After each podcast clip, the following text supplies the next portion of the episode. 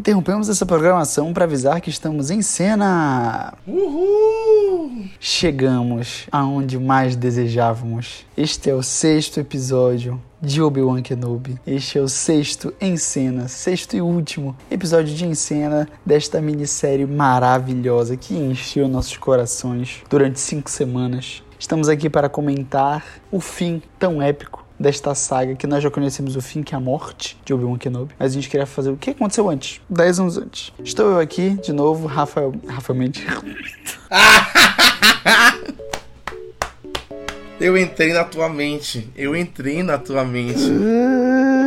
Você Rafael. Estou eu aqui, Lucas Freitas, hello there. Estou aqui com ele, Rafael Mendes. Tudo bem, pessoal? É um prazer estar aqui para comentar este final maravilhoso que entra para um ranking de melhores momentos de Star Wars da história. Foi simplesmente lindo. Contrário do Lucas, eu não queria que esse momento chegasse, porque, enfim, vou ficar com saudade. Mas foi lindo ver encerrar assim por tudo que aconteceu. É lindo mesmo. Estamos também aqui com participação de Beatriz Santos. Fala oi. Oi. Não sei se vai pegar no áudio, mas minha digníssima está aqui ao lado também para contemplar esse momento tão importante, né? E a gente já vai direto pro episódio. Esse episódio eu gostei muito, que ele foi muito intenso durante quase 55 minutos eu fiquei muito preso. Falava assim, meu Deus, chega tinha umas horas que eu pulava, porque eu falava assim, não, cara, eu não aguento tanto a direção desse dia dar uma caidinha para depois voltar muito. Eu assim, não, cara, eu não aguento. Eu passava logo para a próxima coisa. É muito doido, porque o episódio ele termina exatamente como todos os outros. É outra, outra coisa que eu ia comentar, eu deixei para comentar no final do último episódio, que eu achei muito legal a síntese do que eles fizeram. Às vezes, durante as séries, a direção escolhe momentos para terminar um episódio e começar outro que são muito desconexos, né? Uma mini passagem de tempo e tudo mais. Eu gosto que a série não faz isso. Se uma pessoa conseguir maratonar todos os seis episódios, ela vai ver que é como se fosse um grande filme. É tudo uma sequência. O episódio seguinte sempre começa de onde o outro exatamente terminou. Como no anterior, a Riva termina o episódio 5 aparecendo e ela começa chegando em Tatooine, procurando pelo Owen Lars, né, que é o tio do Luke Skywalker. Enquanto isso, no espaço, o cruzador do Império, que estava sendo liderado ali pelo Darth Vader, continua perseguindo aquela nave onde se encontravam todas as pessoas do caminho e também lá dentro se encontrava Obi-Wan e a Leia. O Roken começa a conversar com o pessoal dentro da nave do caminho e a nave acaba sendo acertada dentro de um negócio de força lá, eu esqueci o nome, é o motor, negócio do motor, né? Um dos motores é danificado e a nave começa a perder força. E ele diz que a nave não vai aguentar chegar em T-100, que é onde eles estão tentando chegar. Depois a Leia pega e fala com com Obi-Wan para ele tentar começar a falar também com as pessoas, porque ela tá tentando acalmar meio que todo mundo na nave. A cena até mostra ela falando com várias pessoinhas e tudo mais. Voltando para Tatooine, um homem acaba chegando até o Owen e o Luke Skywalker, que precisa avisar eles sobre a Riva, sobre o que aconteceu com a Riva. De volta na nave do caminho, chegando até Tessen, o Obi-Wan percebe que não tem uma outra saída para que eles consigam chegar em segurança em Tessen e salvar todos do caminho, senão realmente ele pegar e afastar, porque ele sabe que o Darth Vader, na verdade, não está perseguindo as pessoas do caminho, mas está perseguindo exclusivamente ele. Então ele entende que se ele pegar uma outra nave que tem lá e sair de lá sozinho, o Darth Vader vai deixar de perseguir as pessoas do caminho. Que desde agora eu achei isso muito legal também. O Obi-Wan já percebe a grande importância que eles vão ter no futuro, então ele tenta preservar eles, né? Eles e a Leia e fala assim: não, o que o Darth Vader quer sou eu, então eu vou sair. Então ele pega essa nave e acaba saindo em direção, uma direção oposta, atraindo Darth Vader. Mas antes disso, ele começa a, a falar com as pessoas e a Leia fica muito revoltada porque ela não quer. Ela quer que o Obi-Wan fique com ela. Não quer que ele saia da nave e abandone, porque ela fica com medo. Eu sinto muito que ela tem um medo de que ele parta, que ele deixe ela. Sinto muito uma ficção meio que paternal, sabe? Sabe que o Obi-Wan conheceu os pais dela, então ela não quer que aconteça de novo com uma pessoa que ela gosta muito. Mas mesmo assim, o Obi-Wan faz a sua mente, pega a Leia, coloca sobre a guarda do Aja. Acho até engraçado que ele fala assim: você acha que eu sou a pessoa mais confiável, mais necessária para se confiar? Um cara que mentiu sobre tudo e até um Jedi falso. E o Obi-Wan fala: não, você é a pessoa certa. O Aja acaba prometendo que vai proteger ela, né? Eu gostei dessa participação do Kumail Nanjiani em Star Wars. Assim, ele é um atorzão, né? Ele conseguiria facilmente fazer um papel com mais relevância. A gente sabe disso. Ele foi discreto, mas ele foi bem no que ele fez. Pois é, por conta da via cômica dele. Eu acho que ele tem uma via cômica muito forte, que era necessária pro personagem, mesmo nesse período assim muito sombrio, mas era um personagem meio, como a gente diz aqui, nó cego, né? Ele tinha ali um quê de malandragem mesmo que eu acho que o Kumeio tem e eu achei que encaixou muito bem com o personagem. Eu gostei de ver ele em Star Wars. Assim como também o O'Shea Jackson Jr., que fez muito bem esse papel de líder, mesmo que a gente saiba que o Roken não aparece em produções que vêm depois de Obi-Wan Kenobi, mas aí a gente já vê que tinha essa figura de líder mesmo antes do nascimento da Aliança Rebelde e o O'Shea fez muito bem esse papel do Roken como um líder em ascensão que começa a ter a noção, começa a perceber a importância de lutar contra o Império e que certamente vai passar essa mentalidade para os líderes que viriam depois dele já na Aliança Rebelde. Mas foi bem legal também ver essa participação que, assim como a do Kumail, é curta e termina na série provavelmente, mas que foi marcante e relevante aí para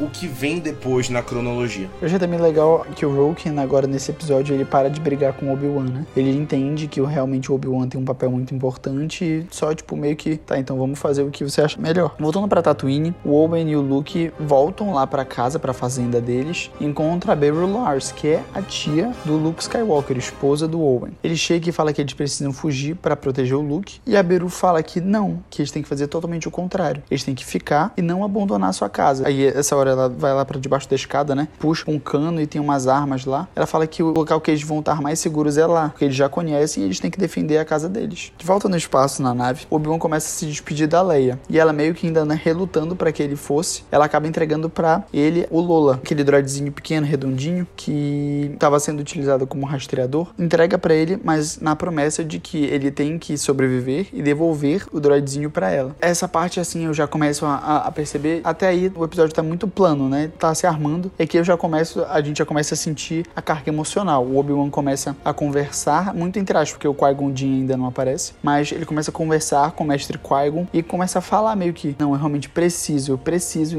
enfrentar o Darth Vader. É como se ele entendesse que ele só vai conseguir seguir em frente, que os Skywalker só vão conseguir realmente viver se ele enfrentar esse demônio que ele tem. Quando ele tá prestes a partir, ele para e fala de novo com o Roken e fala que o Roken é muito importante, muito valoroso pro caminho e que ele tem que continuar o que ele tá fazendo, ele tem que continuar sendo o líder desse grupo. Depois disso, o Obi-Wan pega a nave realmente e parte para o ao contrário, como eu já tinha falado, e faz com que o Darth Vader, não seguindo os conselhos, né, do Grande Inquisidor, que fala para eles continuarem perseguindo o caminho, porque é a partir dali que eles vão acabar execrar qualquer tipo de rebeldes, mas o Darth Vader tá tão compenetrado, tá tão focado na sua vingança de acabar com seu antigo mestre, que ele fala para que a nave mude de curso e vá atrás do Obi-Wan Kenobi. Voltando para Tatooine, o Owen e a Beru estão se arrumando, né? E o Owen acaba pegando o Luke e escondendo ele, meio que num, local mais distante, mais próximo do, do deserto, falando para que se ele visse alguma coisa ou se ele deixasse de ver o Owen e a Beru, era para ele correr e fugir mesmo em direção ao deserto, para que a Riva não encontrasse ele. E é nesse momento que a Riva chega e fica meio que procurando já, e eles escondidos naquele pátio central, e ela vai adentrando com seu capuz bem sombria, né, tentando passar esse tom bem sombrio, só que ao mesmo tempo um tom muito emotivo, tipo de nervoso. Dá para perceber que ela tá meio que fora de si. Voltando para o espaço, o Obi-Wan vai até um planeta, como se fosse cheio de montanhas pequenas, cheio de mini labirintinhos assim, e sai da nave, à espera já do Darth Vader. E o Darth Vader chegando lá com o cruzador imperial, fala que ele vai sozinho pro planeta, porque é como se fosse um acerto de contas, pede para prepararem a nave. Ele vai na famosa nave dele. Assim que o Obi-Wan tá descendo na nave, ele deixa o Lola lá dentro da nave, pega o seu sabre de luz e fica aguardando o Darth Vader. A mesma coisa o Darth Vader pousa no planeta, sai da sua nave e vai andando em direção ao Obi-Wan. E aí começa o que a gente estava tanto esperando, né? Foi falado desde o começo, desde quando anunciaram as séries, estava chegando mais próximo, que a gente veria duas lutas de sabre de luz, sendo que uma era simplesmente pequena e a outra a gente ia ver uma das grandes lutas de sabre de luz. E eu vou falar uma coisa polêmica. Não fala. Tu sabe o que eu vou falar, né? Eu e o Rafael, a gente tem esse negócio. Eu não gosto das lutas que o Rafael gosta de sabre de luz. Essa luta eu gostei. Eu gostei dessa, mas tu vai falar que tu achaste essa luta melhor do que a luta do Obi-Wan e do Anakin lá no episódio 13. Não é verdade. É uma luta muito boa. Mas eu acho que tá no mesmo nível. É a segunda melhor luta de Star Wars, tranquilamente. se eu fosse fazer um ranking agora, eu colocaria Obi-Wan versus Darth Vader em Mustafar, episódio 3. Em segundo lugar, Obi-Wan versus Darth Vader nesse planeta. E em terceiro lugar, eu colocaria Qui-Gon Jinn e Obi-Wan contra Darth Maul lá no Ameaça Fantasma, que eu acho incrível também. Acho que seria meu top 3. Mas eu acho que, tipo assim, é muito legal porque a gente vê que mesmo passando o tempo, Obi-Wan e o, o Anakin, né, o Darth Vader, eles continuam sendo um dos melhores dominadores do sabre de luz, né? Eles são os que mais, eu acho mais visual. Eu gosto das lutas que o Luke faz, mas ainda acho abaixo. Eu acho que o Luke não é uma pessoa tão boa com sabres de luz, né? E eu gosto muito da maneira que eles colocaram pro Darth Vader nesse episódio, assim, que ele vai realmente com muito ataque, muito agressivo em direção ao Obi-Wan e como eles usam. Eu achei fantástico, assim, realmente essa luta. Foi muito corporal, foi muito intensa, assim, tu sentia. É, no começo da luta eles não estavam usando tanto a força, né? E aí, depois no final que começou a virar apelação, mas enfim.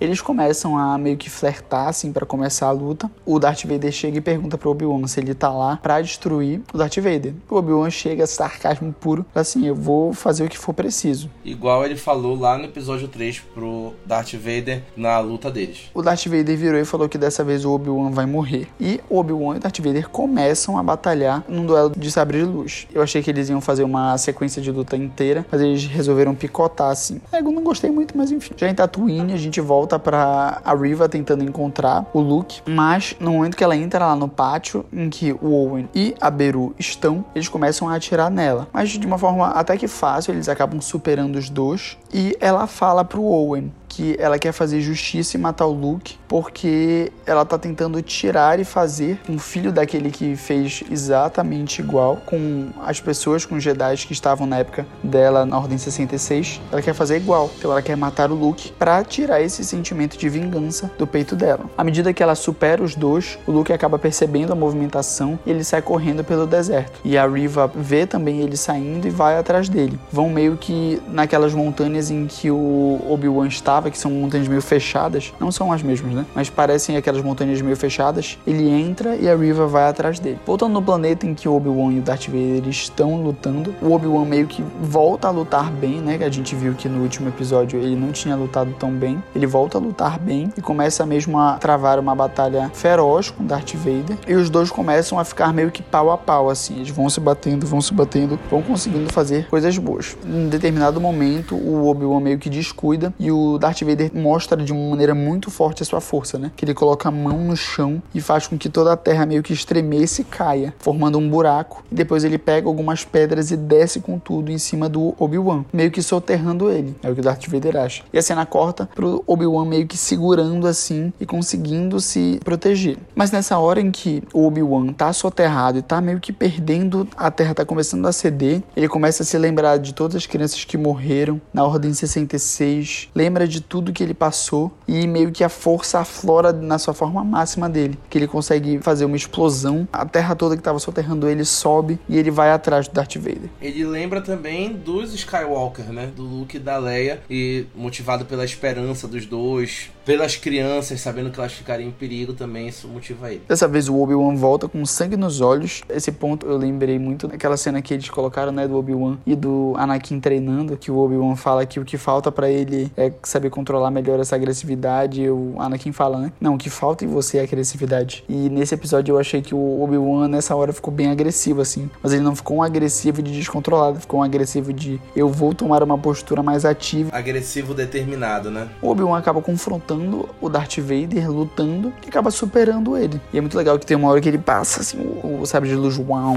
e danifica, tira um pedaço do capacete do Darth Vader. Ele já começa a danificar desde antes, né? Na hora que ele bate no peito aqui. Só que dessa vez ele arranca realmente um pedaço que aparece a face do Anakin. E aí é como se o Obi-Wan realmente falasse: "Então é você, Anakin". E pede desculpas por ele ter falhado como mestre com Anakin. Meio que falando que ele se sente culpado pela morte, né? E essa cena é muito forte, porque o Anakin, o Darth Vader começa a falar que o Obi-Wan em nenhum momento falhou e que na verdade ele não matou o Anakin. O Anakin foi morto pelo Darth Vader. Então nessa hora o Obi-Wan meio que larga. Ele fala assim: então, cara, realmente não tem mais nada que eu possa fazer. Você nunca mais vai ser meu irmão de novo. E ele entende que o Anakin realmente abraçou o lado negro da força, né? Ele tinha alguma esperança de que o Anakin fosse voltar atrás, mas ele entendeu aí que o Anakin abraçou. A gente sabe que não é verdade, né? Porque, enfim, lá no episódio 6 ele volta atrás e volta pro lado da luz antes de morrer, com o Luke e tal. Mas aí nesse ponto realmente não tem mais volta. O Obi-Wan percebe isso e, assim, desliga o sabre de luz, dá as costas e sai, assim, com, deixando o Darth Vader muito ferido, né? Ele tava com problemas em toda a armadura, não tava conseguindo respirar nem direito. Então, achei muito legal.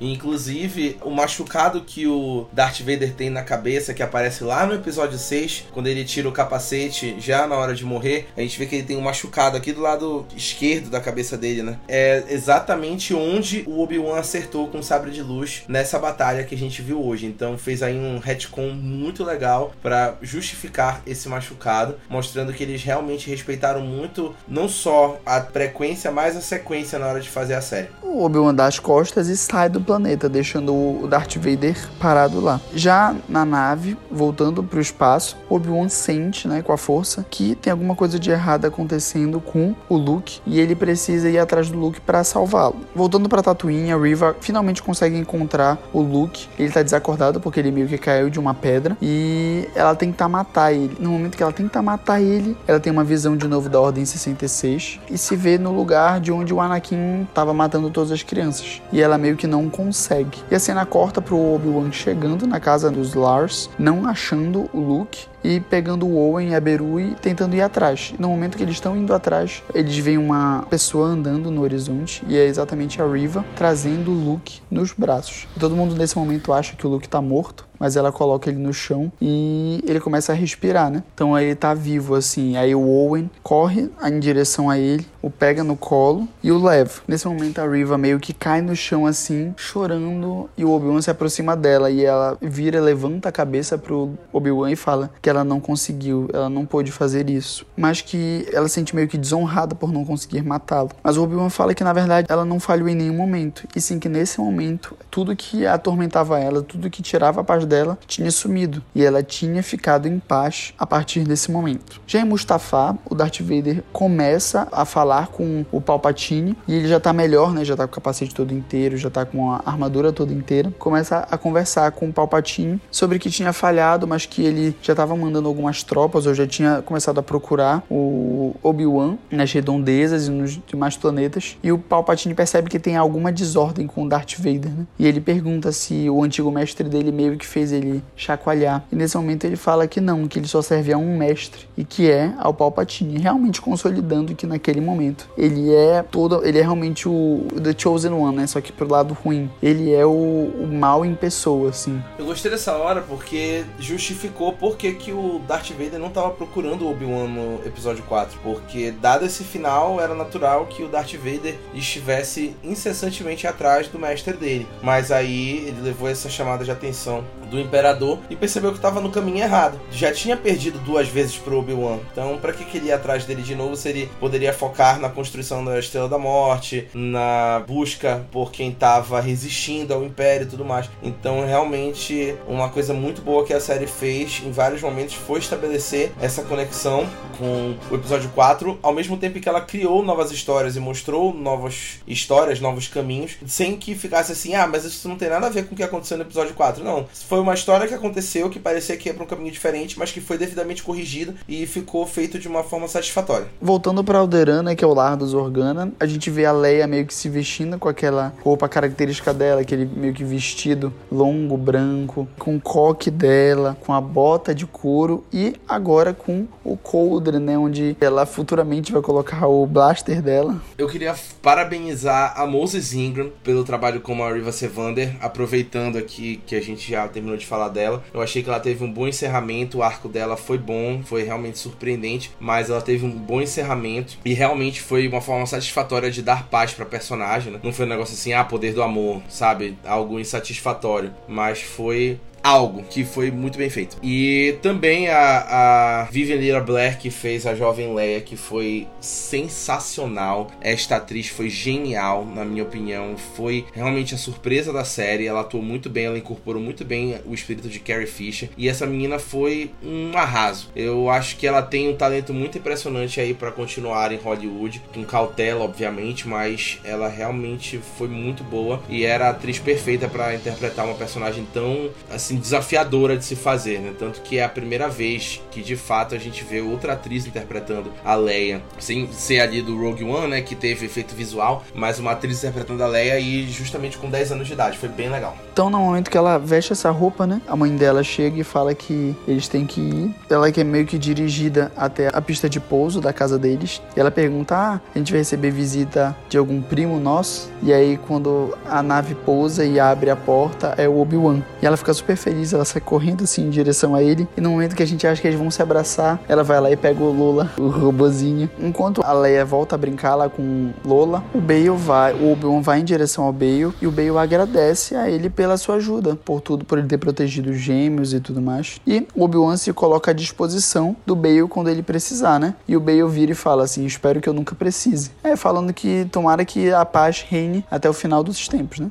Que a gente sabe que não vai acontecer. Né? Spoiler. E o Obi-Wan vai em direção da Leia e começa a falar com ela e fala que ela é meio que uma mistura da justiça da mãe, da Padmé, e a determinação do pai. Falam que eles eram pessoas excepcionais, que ela também é e vai se tornar ainda mais. Então ele vai e se despede da Leia e ela pergunta se eles ainda vão se reencontrar e ele fala que espera que sim, espera que um dia ele possa ajudar ela, mas que infelizmente, se eles continuarem sendo amigos muito próximos, né, isso pode trazer riscos para ela. Então que ela deve a partir de hoje ser muito cautelosa. Dessa forma, o Obi-Wan volta para Tatooine para meio que pegar as coisas dele, porque as coisas dele estão no planeta. Ele decide pegar e passar pela uma última vez na casa dos Lars. O Owen vai em direção dele e pergunta o que, é que ele tá fazendo ali. E o Obi-Wan fala pro Owen que ele estava certo, que o melhor é mesmo ele se afastar e que essa vida que o Luke deveria estar tá vivendo, sendo criança e sendo uma pessoa normal. E a única pessoa que vai proteger realmente ele agora vai ser o Owen e a Beru. No momento em que o Obi-Wan se vira, o Owen pergunta pro Obi-Wan se ele quer conhecer finalmente o Luke. Eu achei isso um pouco de falha de roteiro, porque desde o episódio 4, o Owen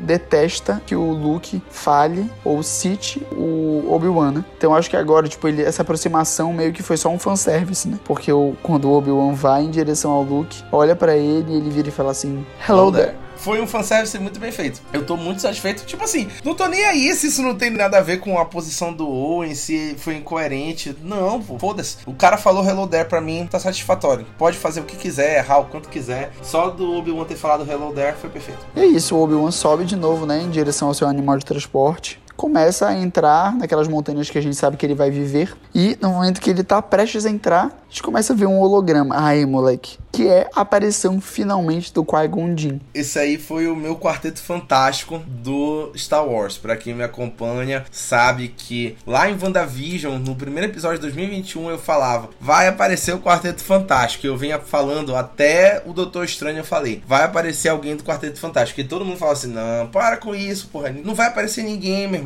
Tipo isso. E aí eu falei: ó, o, a série toda vai aparecer o Qui-Gon, vai aparecer o Qui-Gon, vai aparecer o Qui-Gon. Todo mundo, não, pô, tá falando desde o primeiro episódio, não vai aparecer, pô. Na última cena apareceu, velho. Isso aí é Star Wars. Foi muito legal, achei muito bom. O Obi-Wan pergunta para ele por que ele demorou tanto para aparecer. E o Qui-Gon meio que fala assim: Não, eu tava todo o tempo do teu lado, cara. Só tu não tava pronto para vê-lo. Ou seja, juvenil. Qui-Gon fala que eles têm um longo caminho a, a, a percorrer. Qui-Gon some e o Obi-Wan começa a andar em direção às montanhas, né? A gente vê o céu meio que dividindo espaço com a luz entre as trevas para mostrar, né, que finalmente o Jedi conseguiu fazer o que ele mais precisa, né, que é colocar, dar balanço à força, sabendo que existe a luz e a escuridão.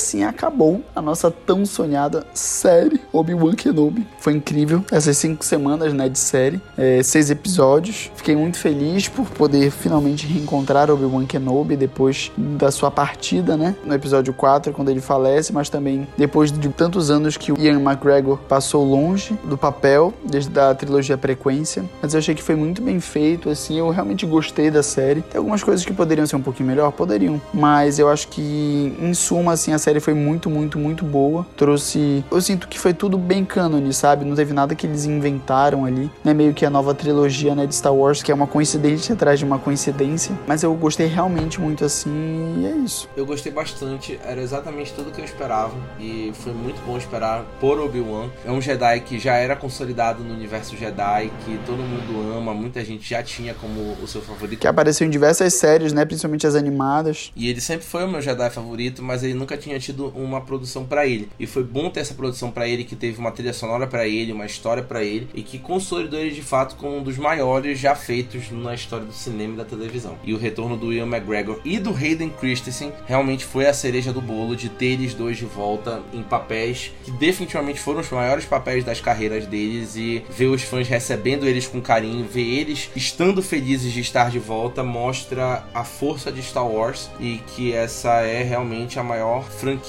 já feita na história do audiovisual. Então, galera, chegamos ao fim deste Encena, chegamos ao fim desta série, né, do Encena de Obi-Wan Kenobi. Queria agradecer a oportunidade pelo Rafa por eu ter apresentado esse episódio, apresentado os outros episódios, apresentado todo esse Encena, né? Espero que um dia eu possa voltar. Sei que deu muito trabalho pro Rafa. Toda vez a gente morria de falar, o Rafa falando: "Para de falar muito é, para de repetir as coisas". Mas eu acho que assim, a gente vai aprendendo e vai melhorando e tudo mais. Quero agradecer também pela sua enorme presença em todos os episódios, né? Quero agradecer também os outros nossos amigos podcasters do Maladourada que também participaram, Gabriel Bandeira, Ana Beatriz Brasileira, a Baiana, Matheus Salada, que estiveram sempre com a gente. Queria pedir para que vocês possam seguir a gente no Instagram, a gente tem sempre crítica se você chegou aqui de paraquedas. A gente tem outros podcasts, tem um podcast numerado, que é o nosso podcast convencional. Tem o 30 minutos de soco sem perder amizade, tem o Valkyrias, tem o Ohio, tem o outro em cena de Miss Marvel que tá botando fogo em tudo. E tem também nosso site, maldourada.com.br. Se você quiser lá, tem conteúdos extras além do que tem no Instagram. E é basicamente isso, né, Rafael Mendes? Parabéns, Lucas, por ter apresentado esse em cena todinho. Foi realmente incrível